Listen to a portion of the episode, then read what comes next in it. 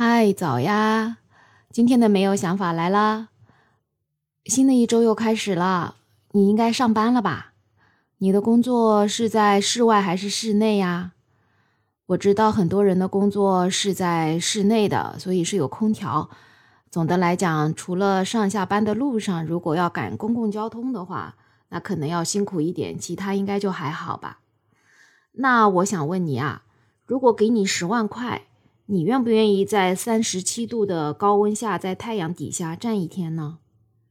我为啥要问你这个问题呀？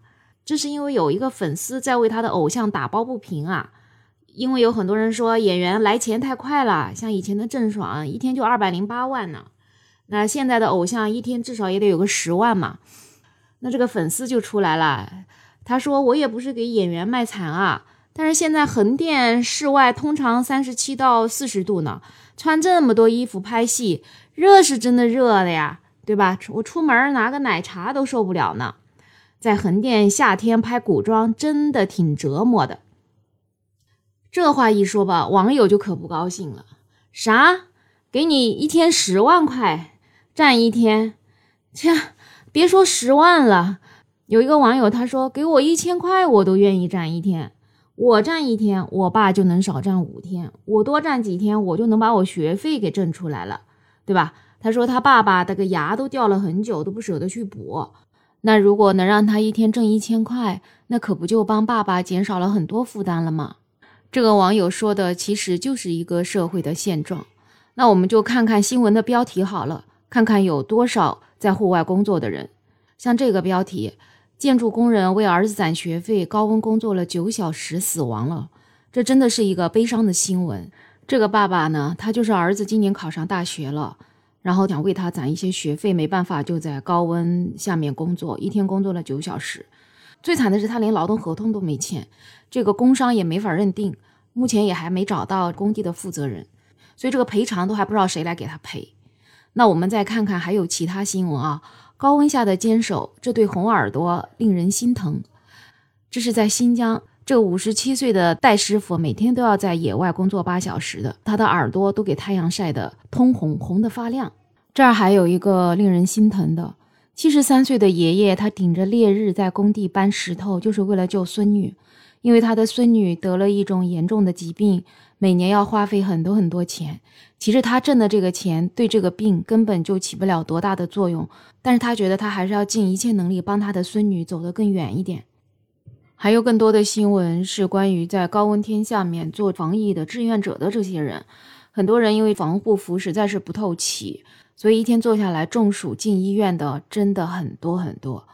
不过呢，关于这个话题呢，张文宏教授最近也是有这样一个建议，就是希望这些普通的防疫工作者其实是没有必要穿这种封闭式的防护服的，所以也希望相关的单位能够灵活的安排这个防疫工作者的防护工作吧。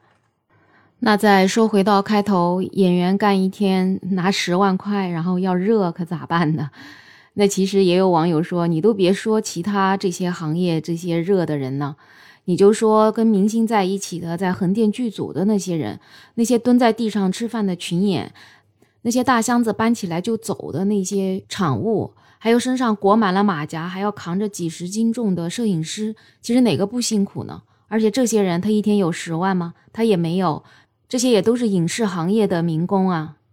其实几年前那个演员高以翔去世的时候，也有很多明星出来呼吁，说这个演员是个高危行业呀。当时这句话出来之后，就已经受到了网友的抨击啊，各种抨击，讲你演员是高危行业，那你可以选择不做呀，对吧？这么高危你还做，那还不是因为你的利益大吗？你干一天可以顶别人干一年，甚至干一辈子。那陈道明他就说，现在啊，这个粉丝的力量可太可怕了。自己喜欢的偶像，恨不得就捧起来放在手心里。这冬天泡在水里，夏天穿着大棉袄，这还变成了一个演员的功劳了。天天被粉丝放在嘴巴里面夸，哇，哥哥真棒，哥哥真敬业呀。其实你就是干这个的，你拿了这份钱，你不就是应该把它做好吗？那人家清洁工早上四点钟起来，不管他寒冬酷暑的，那时候你还在被窝里，你咋不说呢？所以说呀，这个各行各业都有各行各业的苦，都有各行各业的难处。那你选择了它，你就只能去做。那底层的老百姓选择的农民工，选择的环卫工，这真的都是万般无奈的选择。而你演员，其实你是有很多选择的，但你依然走了演员这条路，还不是因为他的回报大吗？那我觉得吧，这些粉丝呢，咱们也不要去向上共情，你不要去跟那些更高的阶级的人去共情，你根本就共不了，人家也不会把你放在眼里。你要实在喜欢共情，那你真的就不如去共情你的父母，共情你的亲人吧。好了呀，今天的没有想法就跟你聊到这儿了。